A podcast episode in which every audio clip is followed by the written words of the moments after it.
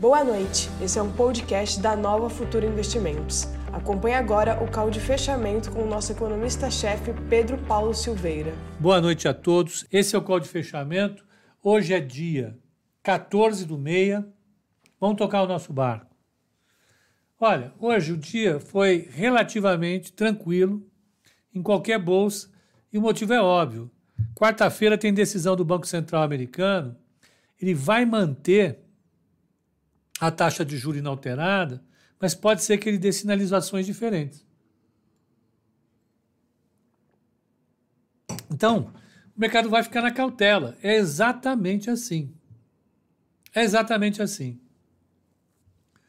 O Dow Jones caiu 0,25, o S&P 500 subiu 0,18, o Nasdaq subiu 0,74 e o Russell caiu 0,41.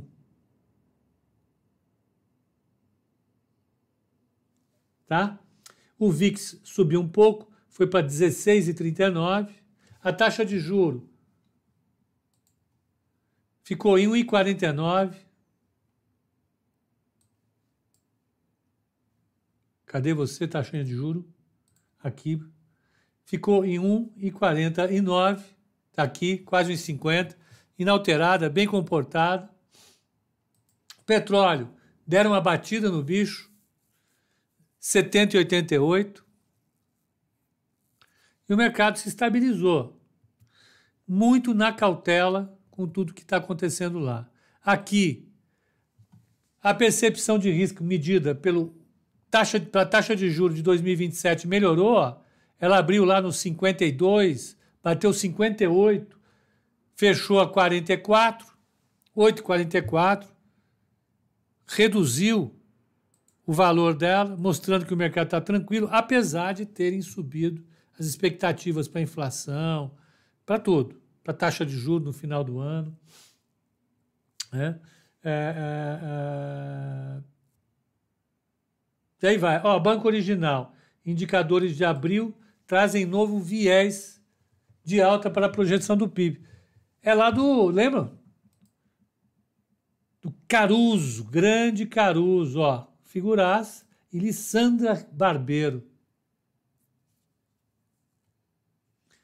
Até marcar aqui, ó. Bacana, hein? Bacana. Grande Caruso veio, participou aqui. Já acertei com outro. Semana que vem nós vamos ter outro economista participando aqui. Vocês vão ver. Não é brincadeira.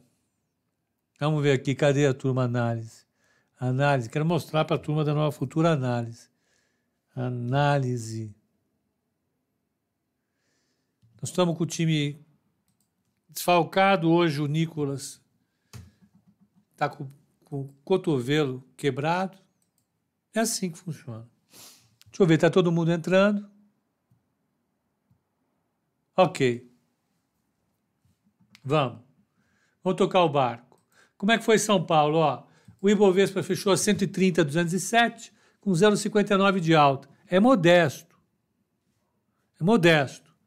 O dólar fechou a 5,06, que é o 1,08. Tá vendo? Com essa melhora no Moro em relação ao Brasil, a bolsa tinha que ter ido mais, né?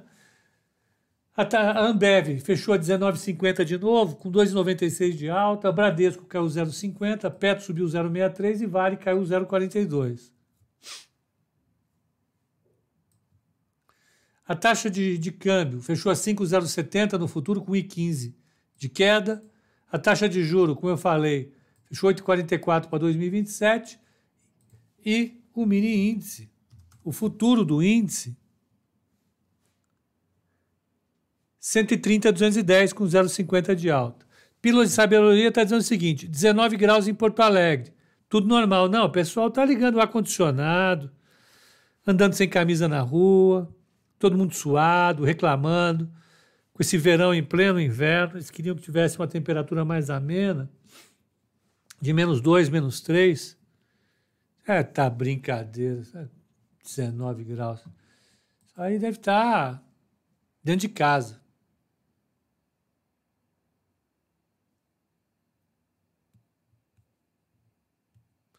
Como já teve economista do Banco Original, quando vai vir do economista do Banco Inter?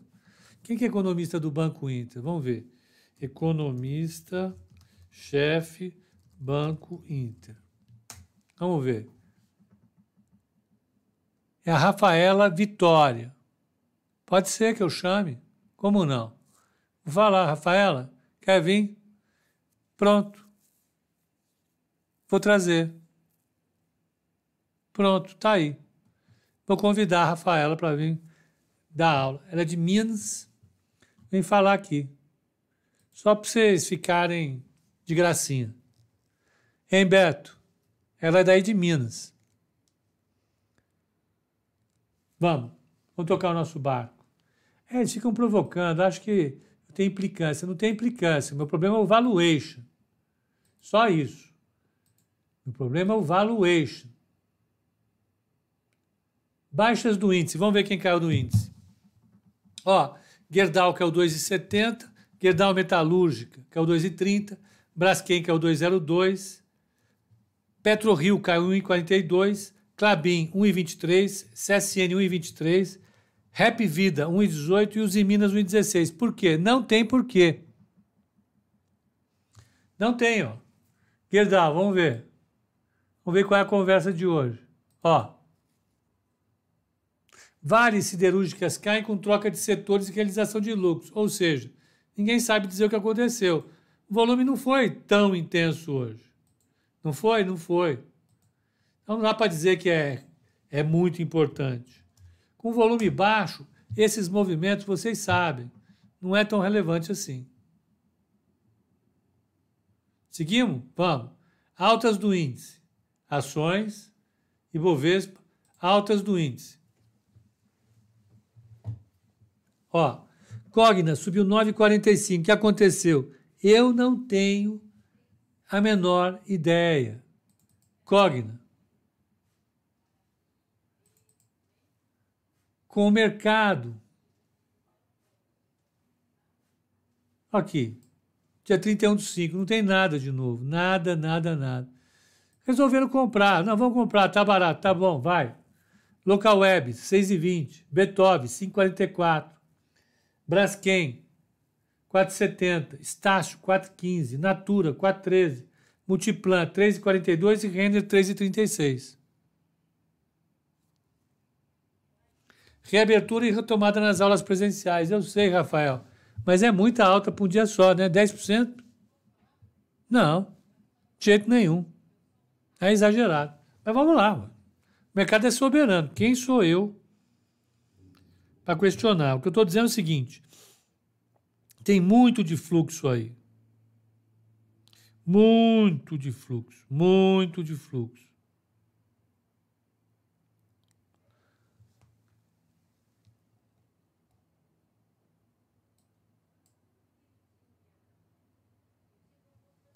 Vamos pegar agora. Vamos ver como é que foi a carteira. Carteira hoje, ela subiu 0,79, o, o Ibovespa subiu 0,56, ela ganhou 0,24 de alfa. No mês ela está com 2,65, o Ibovespa está com 3,13, ela está perdendo 0,50 de alfa. No ano ela está com 14,39, o Ibovespa está com 9,36, ela está com 5,02 de alfa. Né? Estamos bem. Pessoal, uh, eu vou pedir para vocês, para quem está ao vivo, depois quem for assistir é, é, o não ao vivo, offline, dá um, dá um like. Like é importante para o canal, é importante para a gente. Ele acaba impulsionando a nossa atividade. Isso é importante para mim. Eu gostaria, sinceramente, que vocês brindassem o canal da Nova Futura com um like. Vai ser muito agradável. Então, seguimos adiante. Vamos pegar algumas perguntas aqui. Ficou meio bagunçado, vocês me desculpem, mas eu não sei o que aconteceu. Ainda bem que eu consegui retomar, né? Olha aí. Deixa eu ver se lá no canal tá certo agora. Deixa eu ver. Paraná.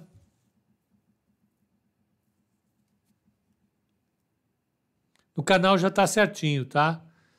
E eu vou pegar o anterior. Deixa eu só pegar o dia 14.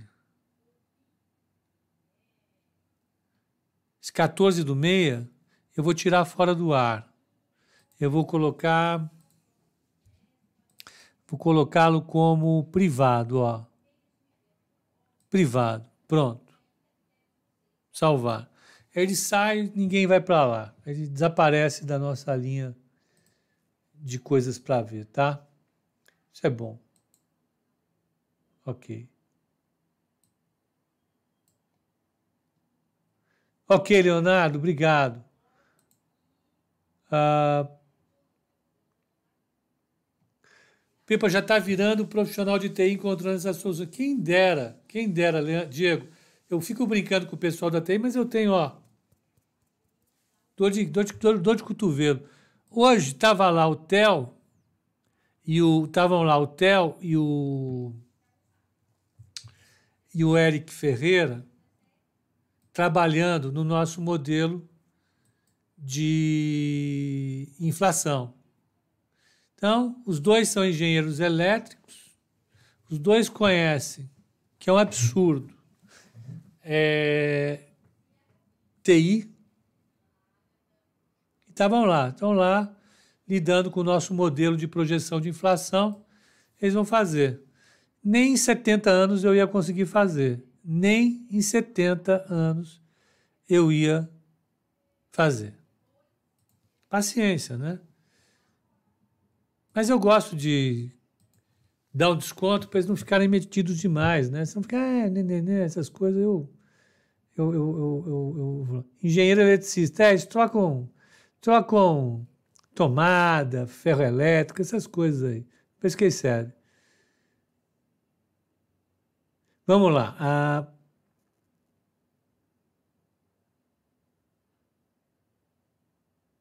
O Pílula está perguntando: olhando o comportamento dos grandes bancos, Itaú, Bradesco, vemos uma grande valorização nos últimos 10 anos. Você acredita que isso pode repetir nos próximos 10 anos? Qual o seu sentimento? Obrigado. Eu acho que pode se repetir. Eu acho que pode se repetir. Vou mostrar uma coisa aqui, ó, que é uma coisa que eu gosto, né? é um trabalho que eu fiz que eu gostei, assim. Eu fiz porque gostei. Além de ter precisado fazer, porque era tarefa. Cadê? Vamos pegar aqui, ó. Vou mostrar.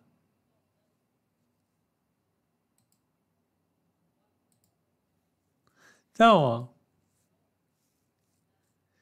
quando eu fiz o mestrado, ah, olha, o livro está ali se for preciso passar para lá. Essas coisas eu tenho que fazer, viu? Ah.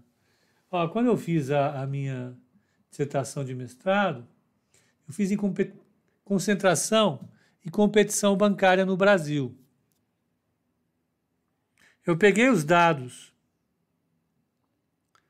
os dados das, dos balanços das empresas fiz uma avaliação do sistema bancário brasileiro. Então, se você pegar de 2001 em diante, o sistema bancário ele caiu de 182 instituições bancárias para 155, que operam crédito. Cobre o Brasil inteiro, né? É, o sistema bancário brasileiro ele vai, pega bastante coisa, etc. e tal é um sistema bancário, sob o ponto de vista da, a, da abrangência e, vamos dizer, da solidez, ele é muito, muito forte. Muito, muito, muito, muito forte. E aí, o que a gente é, é, percebeu foi que o sistema bancário brasileiro ele é muito parecido com o sistema bancário dos países emergentes. Se você pegar a União Europeia, se você pegar Bangladesh, Bósnia, Bulgária, Turquia, Malásia, Tunísia, Turquia, vários países emergentes, o que você vai ver é que você tem indicadores muito parecidos com o Brasil. Né? E deixa eu mostrar só aqui o que os resultados. Espera aí.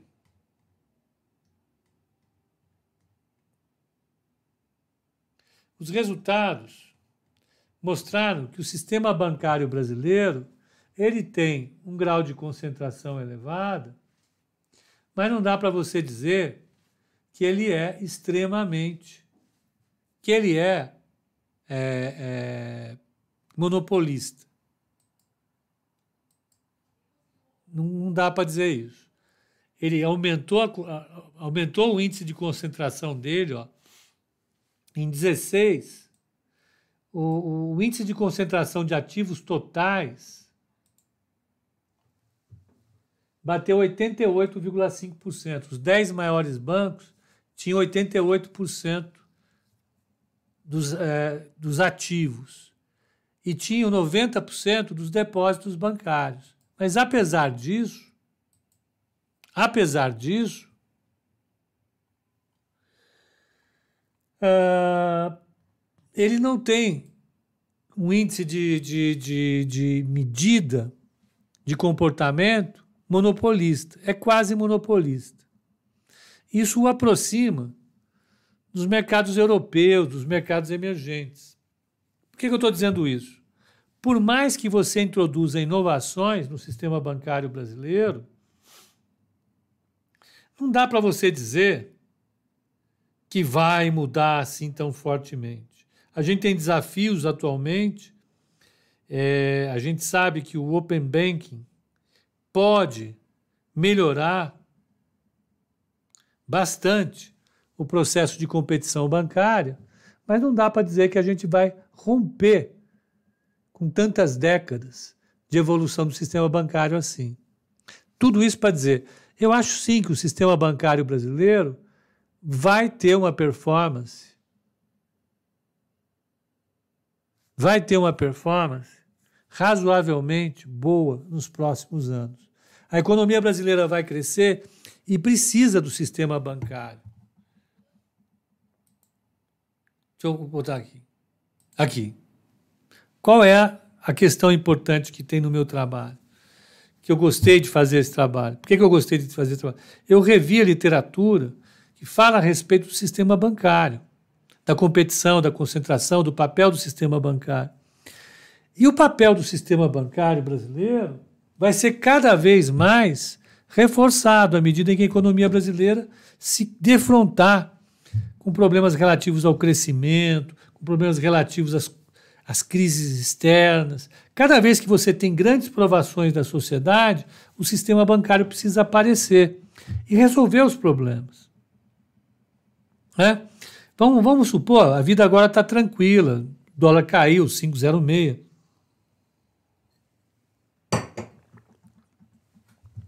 E se as grandes empresas brasileiras precisassem algum tipo de proteção para suas dívidas cambiais. Onde é que elas iam correr para buscar a solução para isso? Elas vão correr nos grandes bancos. A mesma coisa as famílias, né, com crédito. Aonde está a solução do crédito? Nos grandes bancos. Eles são capazes de entregar isso para a sociedade. Eu acho que a sociedade vai continuar demandando, ou melhor, vai demandar cada vez mais uma gama mais complexa de produtos bancários. E isso favorece o sistema bancário brasileiro. Em particular, os grandes bancos. Né? Então, você acha que tem espaço para outros bancos entrarem? Tem, é lógico que tem. Não é à toa que os bancos menores estão crescendo fortemente. Não é à toa que tem gente apostando no Inter, tem gente apostando no Nubank.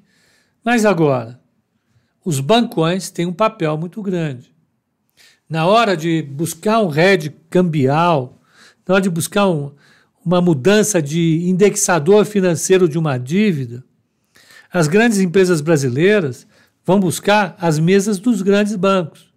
Vão buscar a mesa do Bradesco, vão buscar a mesa do Itaú, a mesa do Santander. As outras mesas não conseguem atender. E é esse o processo que dá origem a, ao papel do banco. O papel do banco é muito maior do que simplesmente receber depósito e dar um bom aplicativo para vocês. É dar soluções para todos os problemas econômicos da sociedade, numa escala gigantesca. Tá?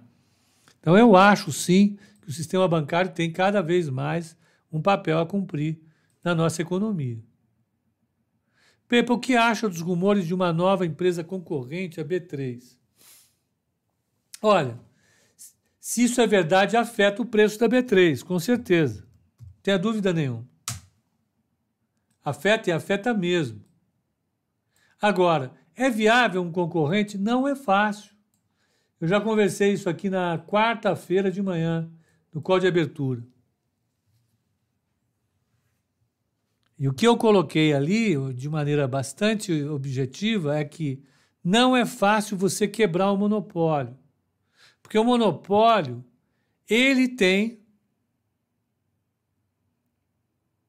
barreiras legais e naturais à entrada de outras empresas. Então você tem uma série de requisitos é, regulatórios a serem cumpridos pela suposta nova bolsa em diversos segmentos e que ela tem que estar preparada para cumprir. Por outro lado, ela precisa entrar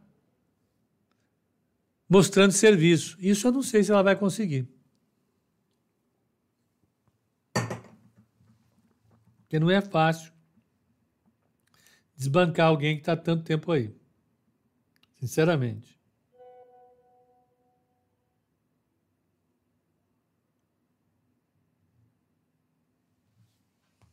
Espera lá, deixa eu pegar mais perguntas aqui.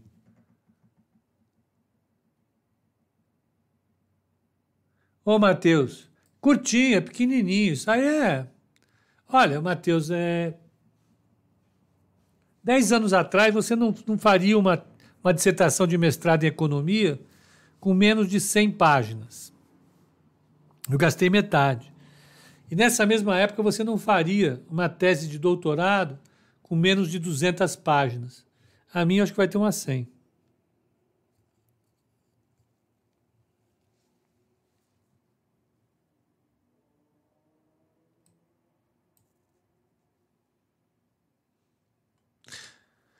O Diego, você acha prudente colocar todo o meu caixa aportar na carteira recomendada agora, é, virando rolar a carteira no mínimo cinco anos? Ou é melhor aguardar uma oportunidade melhor? Ô Diego, olha, eu acho que se é para cinco anos, não tem um momento ideal para entrar, não. Você pode entrar.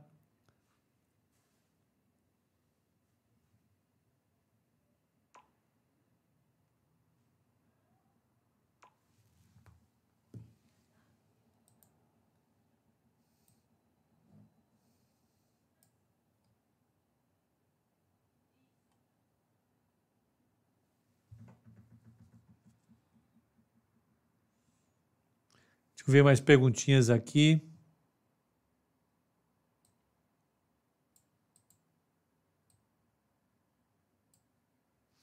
O problema da concentração bancária é trabalhista. Foi por isso que o sítio foi embora. Discordo, Pedro. Discordo. Discordo. Por uma questão simples. Você pode afirmar que o custo trabalhista no Brasil é grande. Mas, em compensação, o salário real no Brasil total é baixo. Não dá para você dizer que um trabalhador, a hora de um trabalhador no Brasil, custe mais caro do que a hora de um trabalhador na Europa, nos Estados Unidos ou em qualquer outro país emergente. Porque no final, o que acontece é que o trabalhador recebe menos. Tá? É isso.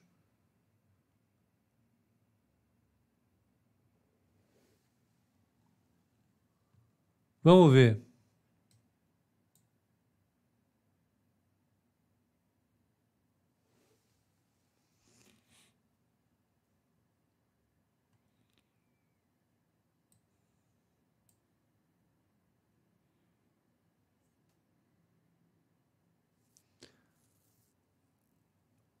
É... Vamos pegar aqui mais uma perguntinha.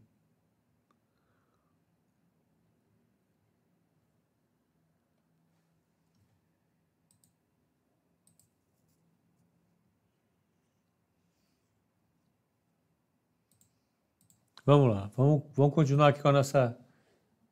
O Brasil não retoma. Ah, não, retoma sim, vamos lá, está retomando.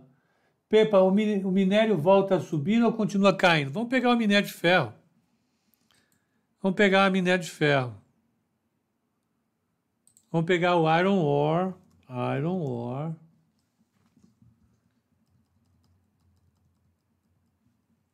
Vou pegar Dalian. Não, não tem. Iron ore. Iron ore.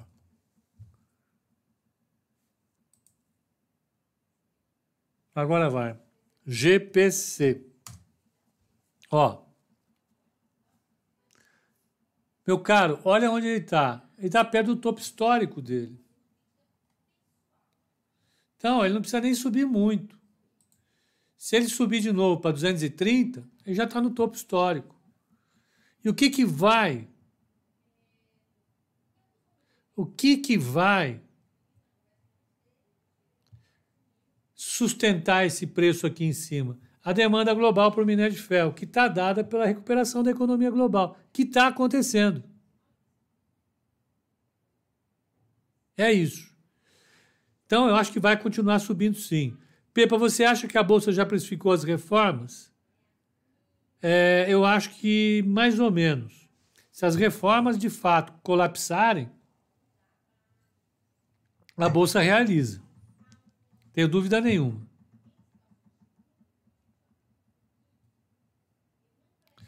Recomenda algum fundo para exposição no exterior? Olha, tem vários fundos multimercados. Eu vou te sugerir entrar em contato com os nossos colegas da Nova Futura e eles vão te orientar. Liga lá no telefone de atendimento, fala para falar com fundos. Eles vão te, vão te orientar. Inclusive o Eric Ferreira está lá trabalhando. Pode ir que ele ajuda. Manda brasa.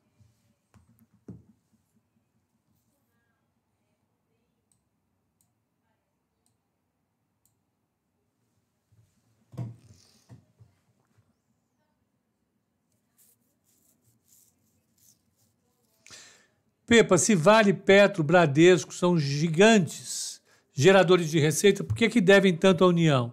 Muitos criticam essas grandes empresas pelo déficit da Previdência.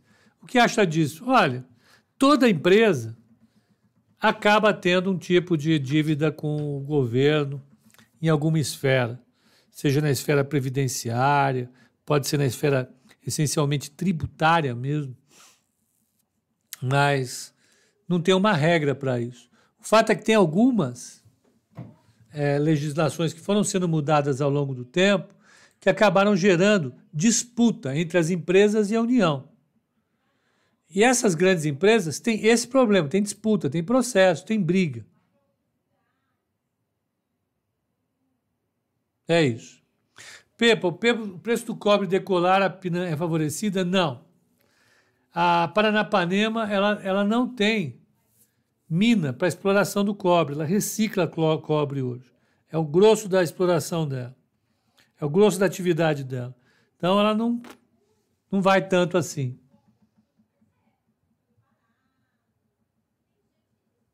Pepa, você falou que tributar os dividendos, caso isso ocorra, não entraria na questão da bitributação? Não. Não. São dois impostos diferentes. São impostos diferentes. Uma coisa é o imposto que a empresa paga na jurídica. Outra coisa é o imposto sobre a renda das pessoas. As pessoas, elas têm renda. Elas têm renda do seu trabalho ou têm renda do seu capital. Qual capital? Ela pode ter um imóvel, recebe o aluguel de um imóvel. Pode ser um capital que ela empresta o capital sob a forma de ações. Então ela recebe dividendos. Todo mundo que tem renda paga imposto, exceto aquele que tem capital. Ele não paga. O dividendo não paga. É, mas a empresa tem imposto. Em qualquer lugar a empresa tem imposto. Em qualquer lugar do mundo. Você tributa a atividade, o lucro empresarial e os dividendos.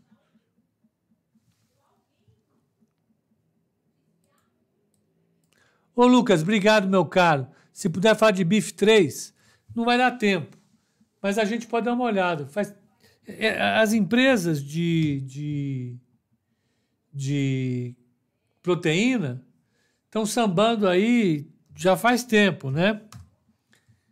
Vai ser difícil sair dessa, dessa cena. Olha como é que tá a bife.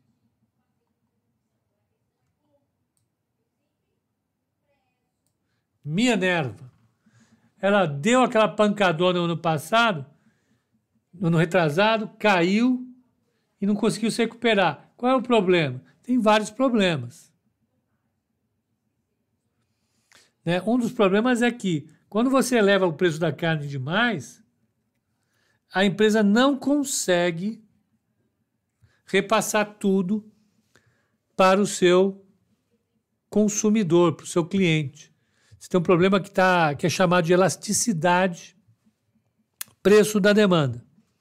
Se o preço sobe muito, a demanda recua, porque as pessoas são estão com a sua renda congelada, então elas reduzem a quantidade consumida de carne. Então você está com as margens pressionadas desse setor. Não tanto quanto é, ela está apanhando mais do que, por exemplo, a Marfrig. Pegar a Marfrig aqui, ó. Elas estavam juntas lá no ano passado. Depois a Minerva ficou e a Marfrig foi embora. Vamos pegar é, JBS, JBSS3.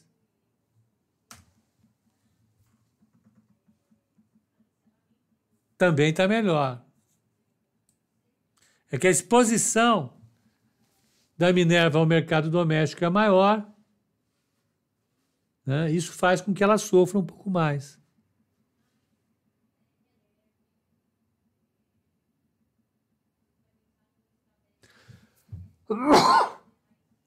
Falou-se sobre risco fiscal. Deixou de ser problema? Não. É que o mercado é volátil, nas suas opiniões, inclusive. Daqui a pouco esse tema volta. Fica tranquilo. Não, não se preocupa com isso, não. Vai voltar. Não acha que ficou barata essa história. Não ficou, não. Daqui a pouco vai ter correria novamente. A lateralização da IB pode ser, em parte, explicada pelo excesso de CPF?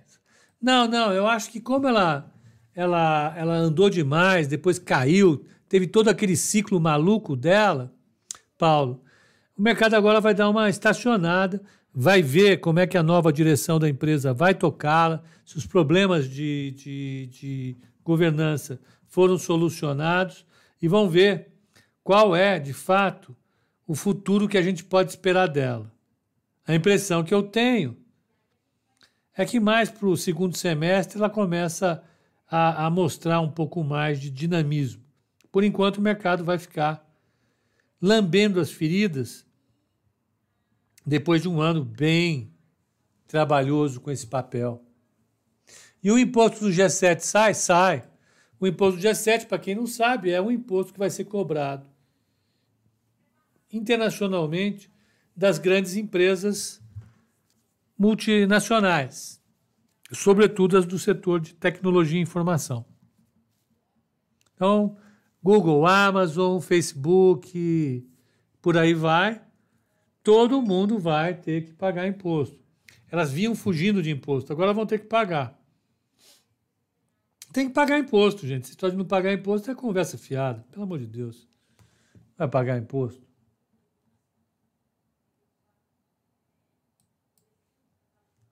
Gente, olha, por favor, vamos dar like aí, like é importante. Ah...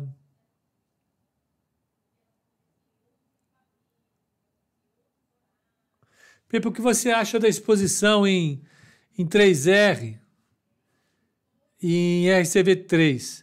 Eu acho que dá para esperar um pouco ainda. São empresas bastante novas. Eu, eu, eu não gosto muito de entrar assim no começo da festa. Tem que esperar consolidar o cenário delas, os resultados é, se estabilizarem os, os indicadores ficarem mais claros, para a gente decidir se realmente vale a pena é, fazer uma aposta nesse papel. Eu preferia esperar um pouco.